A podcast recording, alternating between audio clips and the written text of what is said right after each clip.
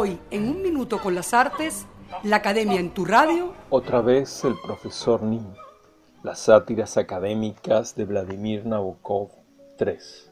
Nin, 1957.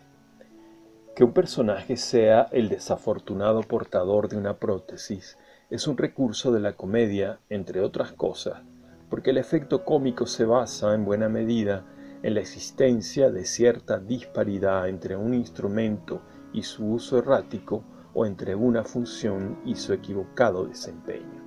Si encontramos un gancho en lugar de una mano en la extremidad de un personaje manco, es probable que tendamos a reírnos a causa de la inadecuación existente entre ese sustituto y las complejas funciones de la mano al intentar tomar un lápiz, frotarse los párpados, taparse la boca al bostezar. Este efecto se magnifica si ese patético gancho se usa para intentar tocar piano o para rasgar las cuerdas de una guitarra o de un arpa. En este último caso, que el gancho opere de manera bastante eficiente para pulsar las cuerdas del instrumento, incluso mejor que la mano, provoca igualmente la risa por el efecto de sorpresa producido por lo inesperado de esa adecuación. Así nos lo muestran de manera harto generosa los más desproporcionados gags de la comedia circense o del guiñón infantil que también vemos reproducirse en las películas de Buster Keaton o de Charlie Chaplin.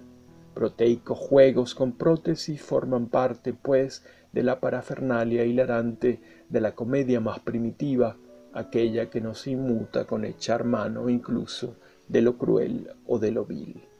Comedia sutil, por otra parte, Nim, como novela satírica, no escapa a esta constante.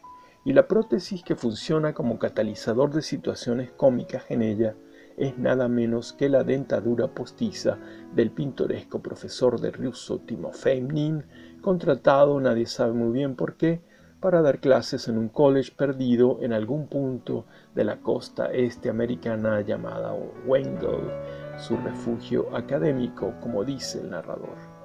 No es descabellado, lo sabemos por lo que dice Girard, pensar que Nabokov se parodia un poco a sí mismo cuando organiza estas sátiras académicas donde el protagonista tiene tanto que ver con él. Él también dictó clases de literatura rusa al emigrar a los Estados Unidos y lo hizo en una institución para señoritas muy parecida a Wendell, solo que él tenía muchas alumnas, mientras que Nim tenía apenas tres.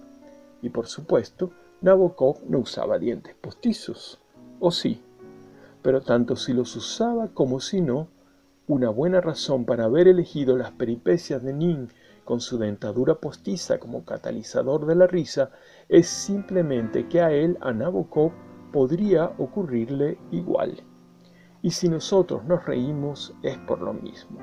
¿A cuántos de nosotros nos espera tener que recurrir a una prótesis semejante, síntoma temible de lo senil, y nos reímos para exorcizar con un estallido anímico ahuyentador como el brujo que sopla unas brasas para disuadir a un demonio, eso que nos podría, aunque no querramos, a nosotros mismos ocurrir, es decir, tener en la mesilla de noche un vaso con agua en el que nadan unos dientes perfectos que nos sonríen allí con sirónica morisqueta al despertarnos. Hasta aquí un minuto con las artes, la academia en tu radio, escrito y narrado por Rafael Castillo Zapata, en la producción Valentina Graciani, en la grabación, edición y montaje Nelson Rojas.